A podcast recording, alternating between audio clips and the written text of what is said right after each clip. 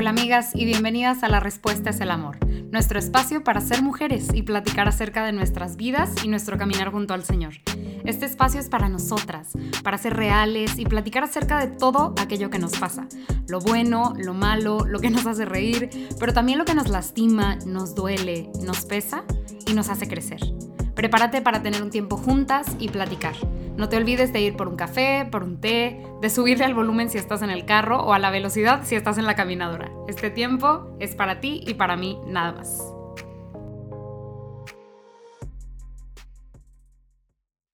Hola a todas, bienvenidas de nuevo a su espacio. Qué padre tenerlas por aquí. Y qué padre que vamos a hablar de esto. La neta, creo que ya, o sea, ustedes ya saben que este es un tema como muy cercano a mi corazón y también es un tema del que me gusta hablar mucho porque es algo con lo que yo cargo. Siento que es parte de la vida de todas y será siempre parte de la vida de todas y no nada más de nosotras, sino de toda la raza humana. O sea, el lidiar con el sufrimiento es parte de la experiencia humana. O sea, el mismo Cristo, que es verdadero Dios y verdadero hombre, sufre y no nada más en la cruz, sino sufre cuando eh, lo traicionan y cuando Judas lo, eh, lo cambia por las monedas y cuando ve, eh, bueno, atestigua, ¿no? Cuando Lázaro está en el sepulcro. O sea, hay varios momentos en donde reconocemos que Jesús mismo sufre, o sea, como eh, está esta prueba latente del, sufrimiento de Cristo, ¿no? Entonces, si Cristo, que se hace hombre para compartir la experiencia humana con nosotros, sufre, pues cuánto más no habremos de sufrir nosotros, que no somos, eh, pues, Dios mismo, ¿no? Y, y que somos, pues sí, simples mortales. Entonces, si esto ya es parte y va a ser parte de nuestro día a día, ¿por qué no hablar de ello? ¿Y por qué no confrontarnos también con lo que hay alrededor del, sufrimiento y, en, en, específico el día de hoy hablar del control. Ahora, habrá, habrá, habremos personas más controladoras que otras, eh, pero este tema es muy interesante y esta idea del control es muy interesante y me voy a ir de lleno. Normalmente les doy como toda una introducción y platicamos de cómo estamos, pero porque estamos en esta semana tan importante, eh, porque los que están, las que están escuchando así como que con, con reloj, ¿no? Y, tienen esta cita conmigo cada miércoles, este, invitadísimas todas, ¿verdad? Pero esta semana es la Semana Santa del de, 2022. Entonces, pues todas estamos, y hoy es miércoles, o sea, hoy que sale el episodio, pues es miércoles. Entonces todas estamos, chan, chan, chan, chan, en la Semana Mayor de la Iglesia Católica. Y entonces qué significa esto y cómo vivir esto y cómo sacarle todo y cada uno de los frutos y jugo que le puedo sacar a esto, ¿no? Entonces, eh, por eso me voy de lleno, porque tampoco quiero como ahondar mucho y darle mucho la vuelta, porque este tema es un tema que, quiero compartir eh, ya desde hace rato, porque hay un, una página que es como un blog y también ahora tienen, bueno, ya desde hace rato tienen su propio podcast y las invito a seguirlas porque es muy bonito y también es muy inspirador, como siento yo, y es algo que he dado en, algo que digo en varias pláticas que he dado acerca del manejo de redes sociales, que es importante curar el contenido que consumimos. O sea, yo, yo no voy a decirte que no tengas redes sociales, sería la verdad, creo que contraproducente. Ten redes sociales. Este, y cuando tenemos redes sociales no significa que todos vamos a ser evangelistas en redes sociales. O sea, no, no es el punto, no, no, porque todos tengamos un martillo y un, no sé, clavo significa que vamos a ser eh, carpinteros. Pero sí podemos eh, escoger una bonita cajita donde poner nuestro martillo y nuestros clavos. Y en este caso creo yo que si tenemos redes sociales podemos escoger lo que estamos consumiendo. O sea, podemos y tenemos el derecho y también la obligación creo yo, o sea, no, no tan así como obligación fiscal, pero obligación de que si no pagas te multan, pero la obligación, no sé, vamos a decirlo, moral de, de, de ser responsables con lo que consumimos, ¿no? O sea, cuida tu corazón. Y entonces, eh, las invito a seguir páginas como estas, como Blessed is She, que les dejo abajo la, el handle, es una, son varias hermanas eh, en Estados Unidos y les digo, generan contenido para mujeres católicas, muy buen contenido, también tienen este podcast. Yo las sigo desde hace ya tiempo y subieron, como es muy popular, ¿no? Con los podcasts, un clip de, de audio y video de un episodio que grabaron. Y les voy a leer lo que dice este clip Em, claro que ya lo traduje, este, porque es un parrafito, no es muy grande, y es todo lo que ponen en el clip. Y entonces yo dije, tengo que escuchar este episodio. Y la verdad es que este clip no tiene mucho que ver con el episodio. O sea, es como, no sé, saltaron a este punto y luego regresaron a otro, ¿no? Pero este punto y este clipcito de 40 segundos tocó tanto mi corazón y me dejó pensando por tanto tiempo que dije, ok, yo creo que este es el Señor como pidiéndome que hable de este tema. Entonces, o, invitándome más bien a hablar de este tema, sobre todo porque les digo, es un tema este, que toca muy, muy profundamente mi corazón. Y entonces se los voy a leer eh, y vamos a ir hablando poco a poco de esto. Entonces, si estás tipo haciendo cualquier cosa, welcome, este es tu espacio, bienvenida, un abrazo. Ponme atención estos próximos 40 segundos, nada más para que escuches conmigo esta frase, o sea, este parrafito, y luego ya regresamos a la plática normal, en donde ojalá estés haciendo lo que te gusta hacer, doblando la ropa, caminando, este, haciendo ejercicio, trabajando. Qué gusto acompañarnos, ¿no? Pero ahí va, va, ponme atención y luego ya regresamos a, la programación habitual. Entonces dice, eh, de nuevo, esta es una conversación entre dos amigas, ¿no? Y dice, Creo que en realidad es una gran gracia estar en un sufrimiento tan profundo y estar verdaderamente indefenso e impotente, porque en eso no puedes confiar en la ilusión de tratar de encontrar el control. Cuando es tan profundo y abrumador y, y toca tantos aspectos de tu vida o áreas de tu persona en tu vida, esa ilusión se hace añicos todos pasamos por dificultades, pero hay una apariencia de control por lo general. Podemos encontrar una manera de manejarlo. Pero creo que cuando es como un maremoto como este, hay gracia en simplemente darme cuenta de que lo único que puedo hacer es levantar las manos. Y ahí se acaba el clipcito de 40 segundos, que igual y, no sé, como que dice muchas cosas, entonces yo subrayé algunas cosas y se las voy a decir. O sea, o, resaltar, ¿no? Lo de esta gran gracia, porque parecería, parecería como una, una dicotomía extraña, ¿no? O sea, que hay una gran gracia en estar en un sufrimiento tan profundo y estar verdaderamente indefenso e impotente. Ok, entonces gran gracia, que a veces relacionamos la gracia con la, la bonanza, ¿no? Con que nos vaya muy bien. Y aquí estas hermanas están como equating o, igualando una gran gracia con el estar sufriendo y un sufrimiento profundo, feo, indefenso, impotente. O sea, como no hay nada que puedas hacer para salir de aquí. Y luego dicen que eh, es una gran gracia precisamente porque en ese momento no puedes confiar en la, eh, comillas, ilusión de tratar de estar en control. Entonces, o de encontrar el control.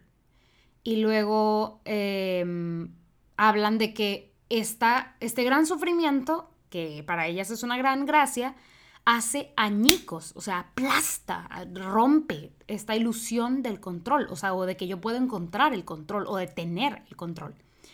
Em, y, todo, y luego dicen, no, no, eh, todos pasamos por dificultades, a todos nos va mal, este, pero cuando las cosas son tan grandes, y en este caso dice como un maremoto, eh, este sufrimiento tan profundo, pues no, haz de cuenta que, uh, ponte en el lugar de, de, una persona que está frente a una ola de un tsunami. No hay absolutamente nada que puedas hacer. O sea, nada. Yo lo he pensado varias veces porque, porque estoy loca, pero, he pensado, o sea, y, me, inunda un, miedo, o sea, irracionalmente terrible, eh, de qué hago o qué haría ante, una, ante un tsunami, estando en la playa, o sea, living your best life, pasándote la padre. ¿Qué haces? No puedes hacer nada. O sea, aunque corras como Usain Bolt, lo más rápido que existe en el planeta, no vas a escapar la ola tan grande que se viene. O sea, inevitablemente vas a morir. Porque no se salva. Desde el porcentaje de la gente que se salva de una ola de tsunami es, o de un tsunami, igual está mal decir ola de tsunami, pero de un tsunami es muy bajo. O sea, esta película de um, Naomi, no me acuerdo su apellido, pero hay una película este, basada en hechos reales de, una familia, ¿no? Que, está o que, pasa por esto. Y es terrible, terrible, es horrible esa película porque ahí estás todo el sufrimiento, el sufrimiento, el sufrimiento. Y, claramente aquí también hay un sufrimiento físico, ¿no? Porque los acaba de llevar literalmente el tsunami. Entonces, no las quiero preocupar, pero ante situaciones como estas, no hay nada que puedas hacer. Y lo que se me hace muy interesante es cómo terminan ellas esta frase. Y les digo, quería como que contexto y entonces escuché todo el episodio, pero ahí termina el comentario. O sea, lo único, dice, pero creo que cuando es como un maremoto como este, hay gracia, otra vez la palabra clave aquí, en simplemente darme cuenta de que lo único que puedo hacer es levantar las manos. Y hay varias imágenes que vienen a mi cabeza, me encantaría saber qué imágenes vienen a la tuya, pero, pero vienen, por ejemplo, la imagen de cuando te apuntan con una pistola, pues que hacen en las películas, levantan las manos, ¿no? Y, y también cuando llegan así como a, robar o así, ¿qué hacen? Levantan las manos, o sea, hay una, hay, hay una significancia, no sé si estoy usando esta palabra bien, pero hay, hay, hay una relación entre también sentirse como indefenso. La gente que se siente indefensa levanta las manos, ¿no? O que se siente asustada levanta las manos, ¿no?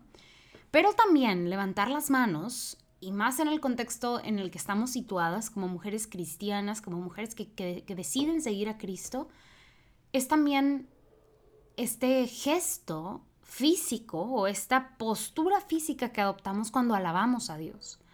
Eh, es la, es una, y no nada más nosotras cuando sentimos que estamos alabando y ay, se me ocurrió levantar las manos.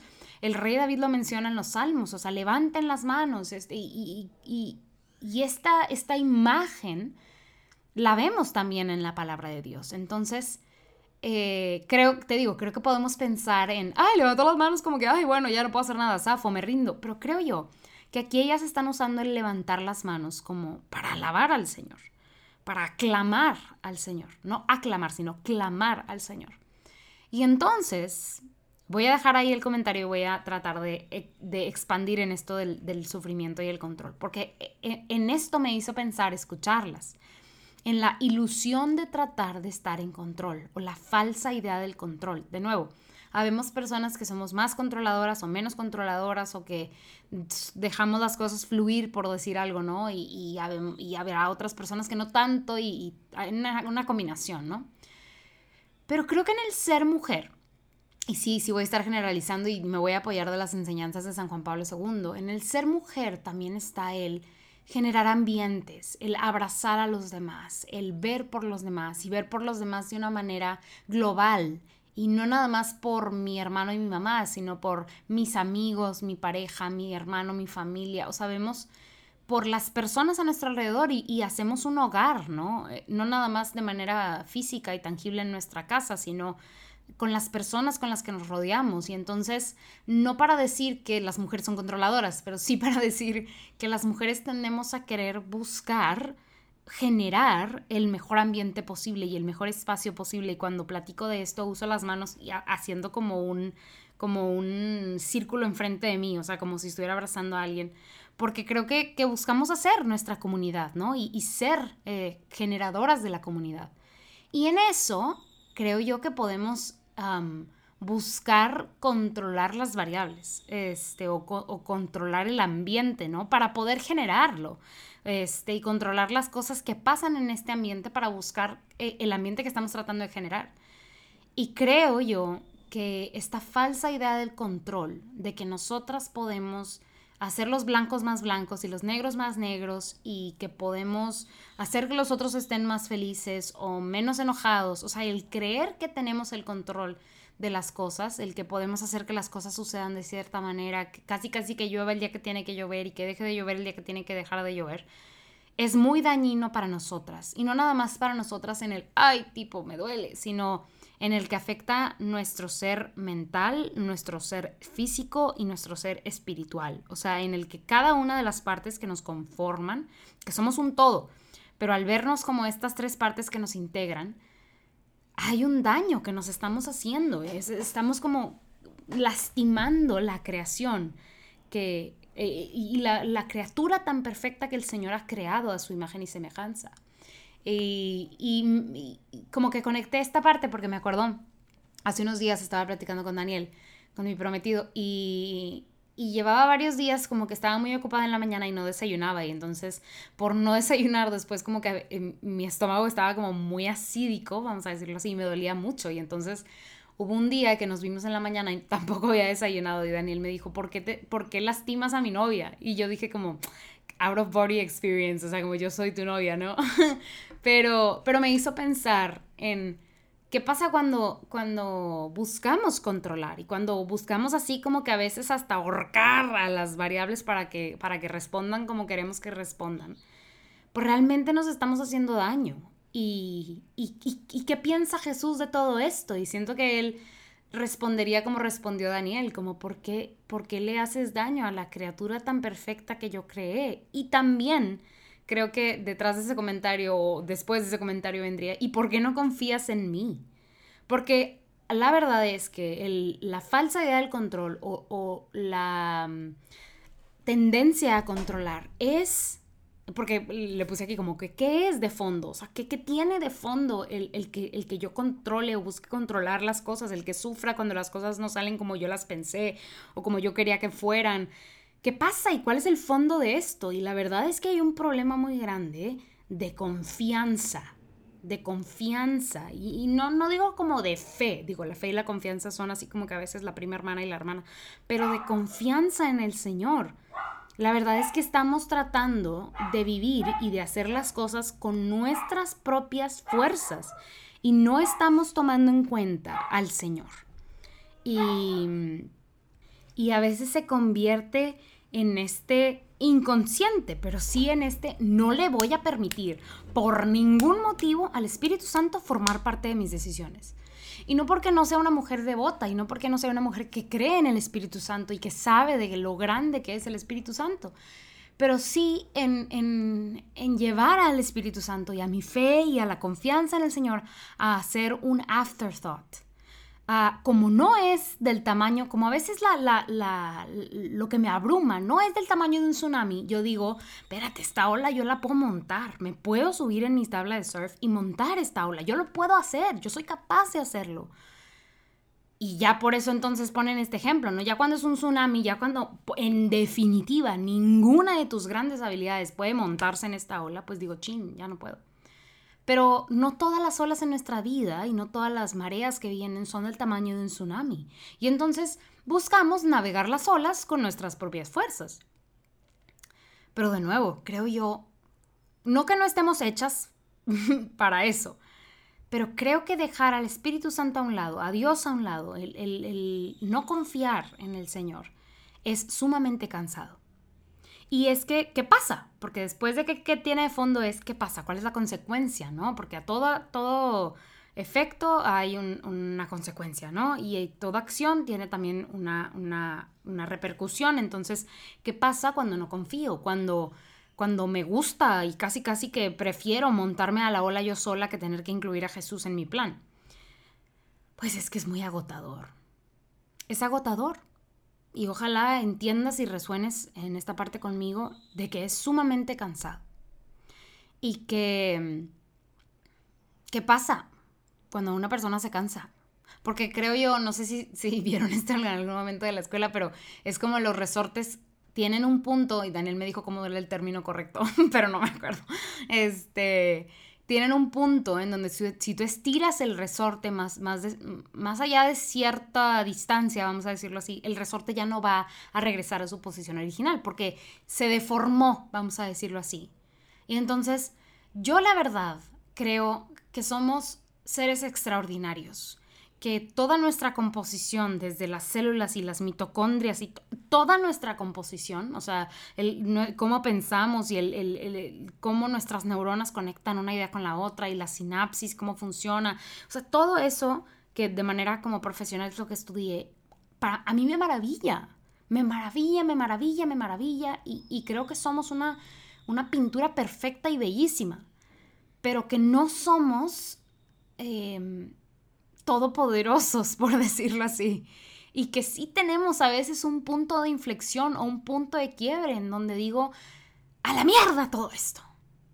Ya no puedo, no puedo. Y creo yo que mucha gente ha llegado a su punto de quiebre y se divorcia. Y mucha gente ha llegado a su punto de quiebre y deja de ir a la iglesia. Y mucha gente llega a su punto de quiebre y hace X, Y cosa porque ya no puedo manejar esto, porque físicamente ya no puedo hacerlo, física, mental y emocionalmente, espiritualmente, no puedo manejar esto. Es cuando la ola es muy grande. Pero en lugar de, levantar las manos y de decir, Señor, ayúdame, o de haberlo hecho antes, me quiebro, me deformo, me cambio, porque ya, ya la situación que yo generé, el ambiente y la, y la situación interna, ya no pueden más, ya no se puede más. Y entonces por eso es que hay una gran gracia en el sufrimiento profundo y en estar indefenso e impotente porque nos hace, nos empuja, no a un punto de quiebre necesariamente, sino a un punto de decir, es falsa la idea de que tengo control. Es falsa la idea de que puedo controlar las cosas. Es una ilusión, es un espejismo el creer que tengo el control. Porque de nuevo, y esto me lo dijeron a mí hace muchos años y, lo he mantenido conmigo porque es algo que creo, que estas cosas, el darme cuenta de estas cosas, es una gracia. El darme cuenta que, la, que el control es una ilusión, es una gracia. No todo mundo se da cuenta y por eso hay tanta gente que llega al punto de deformarse y de quebrarse, porque es una gracia, una tremenda gracia, un derramamiento del amor de Dios. El yo humanamente darme cuenta de que no tengo el control, de que solo puedo existir si pongo mi vida en las manos de Jesucristo. El rendirse ante el Señor, eh, pero el darse cuenta de que solo nos queda rendirse ante, rendirse ante el Señor es una gracia. Es como si el Señor quitara un velo de nuestros ojos. Por eso es una gracia, porque hay mucha gente que no va a llegar a ese punto, a darse cuenta de que este sufrimiento y este agotamiento es eh, autoinfligido, porque creemos que estamos en control y no es cierto, porque ¿qué nos fortalece? Ok, ya sabemos que tiene de fondo o ya hablamos de qué, qué, puede ser el fondo de esto y de qué pasa cuando estamos cayendo en esto, pero ¿quién nos fortalece? Y es que la respuesta, la primera respuesta siempre es Jesucristo, el agua viva, él mismo lo dice. O sea, el que, el que restablece los huesos secos es Él, Dios. Pero, pues esto es aparente, porque yo puedo decir, sí, Dios me restaura, pero realmente no dejo que Dios me restaure, y no dejo, y no me dejo, más bien no me dejo que Dios me restaure.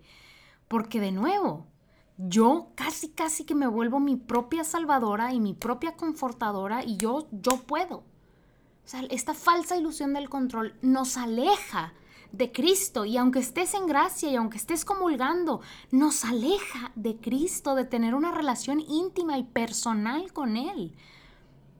Porque en la intimidad nos damos cuenta de quién es Él y de quiénes somos nosotras.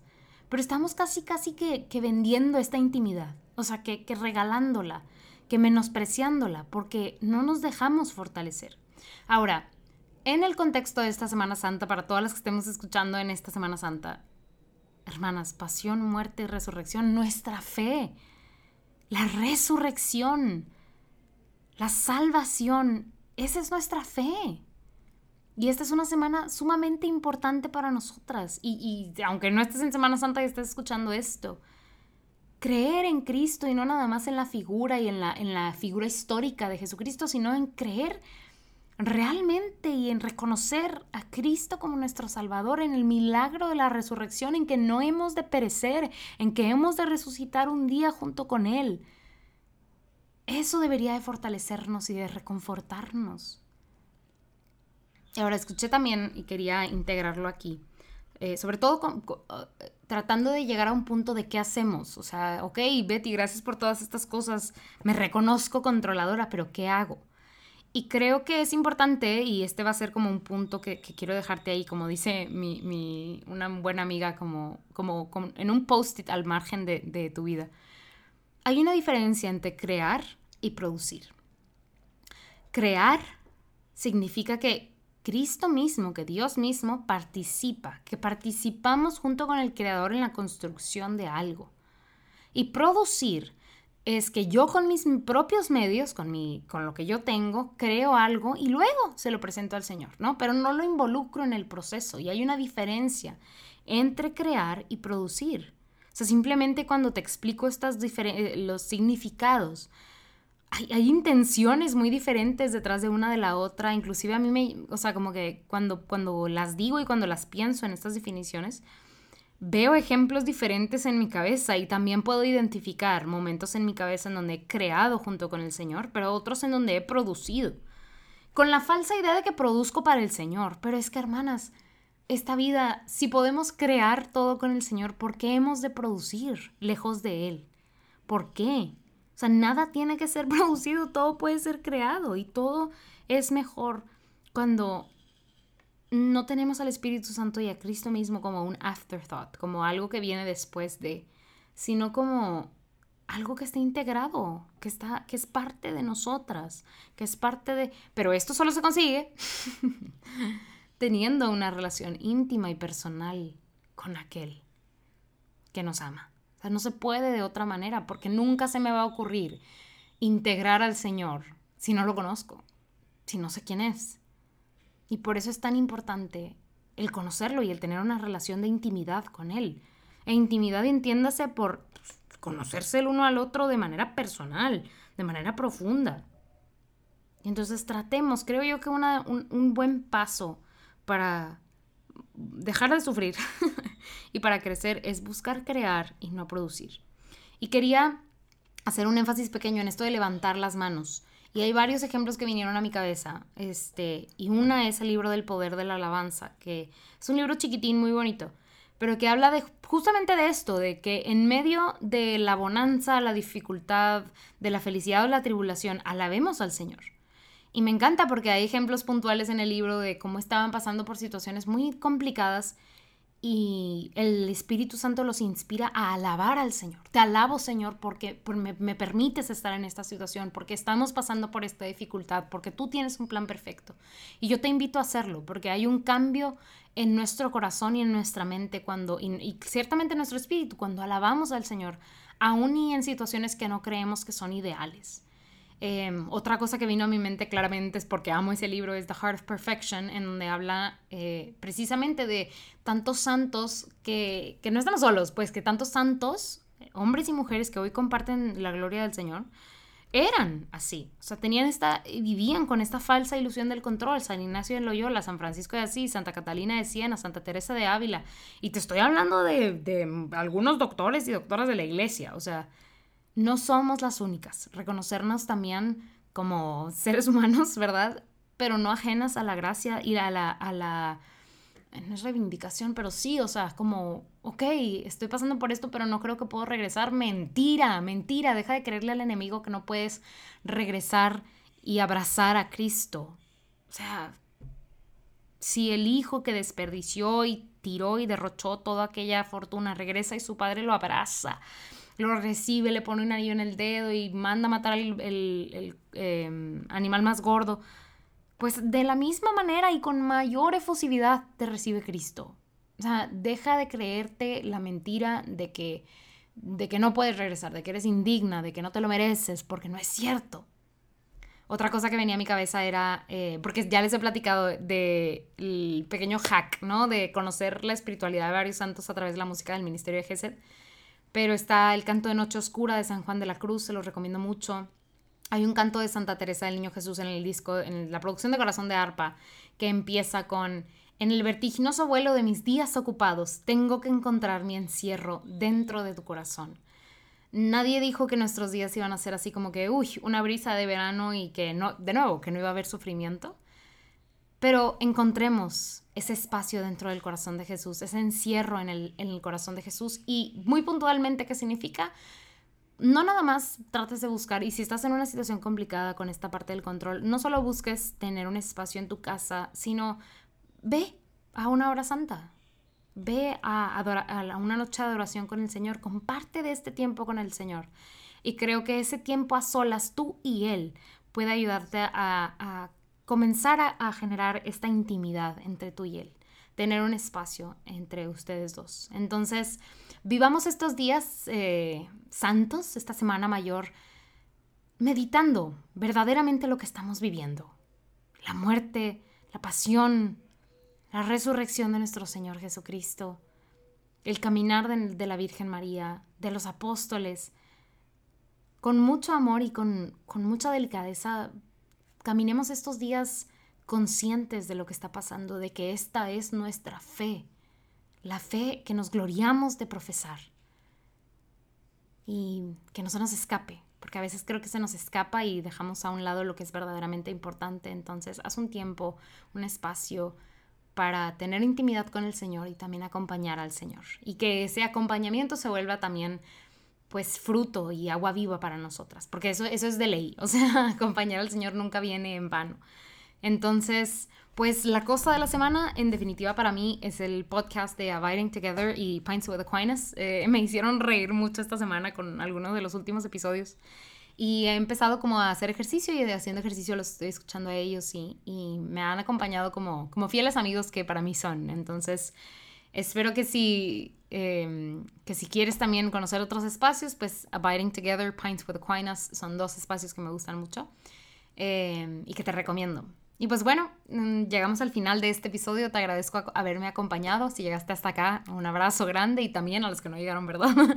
si te gustó, considera compartirlo. Compartamos estas, estas pláticas eh, con las demás y con los demás para que puedan también encontrar ellos gracia en, en los momentos de dificultad, eh, que puedan también encontrarse con em, esto tan importante de, entender que, no tenemos el control y que solamente podemos vivir esta vida de la mano del Señor.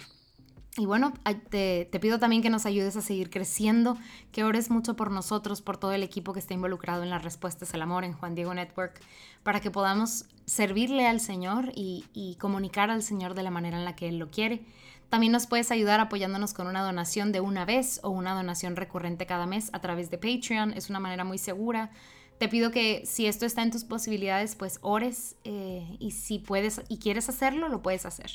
Em, y pues bueno, muchas gracias por estar aquí. De nuevo, tratemos de continuar la conversación en redes sociales. Me encantaría estar conectada con ustedes. Lo pueden hacer siguiéndonos en Respuesta es el Amor y también a mí en Bea Freeman. Ahí les dejo abajo los handles. Mm, también acuérdense de seguir a Juan Diego Network. Y si no conocen el proyecto de Real y Verdadero, abajo les dejo los links. Si quieren conocer más del Catecismo de la Iglesia Católica, ese es el mejor lugar. Entonces, pues las dejo sin más ni más, esperando que pasen una excelente Semana Santa y que iniciemos la Pascua con un corazón que esté enamorado del Señor y que se enamora cada vez más de su Señor. Y las quiero mucho, les mando un abrazo, nos vemos próximo miércoles, paz y bien.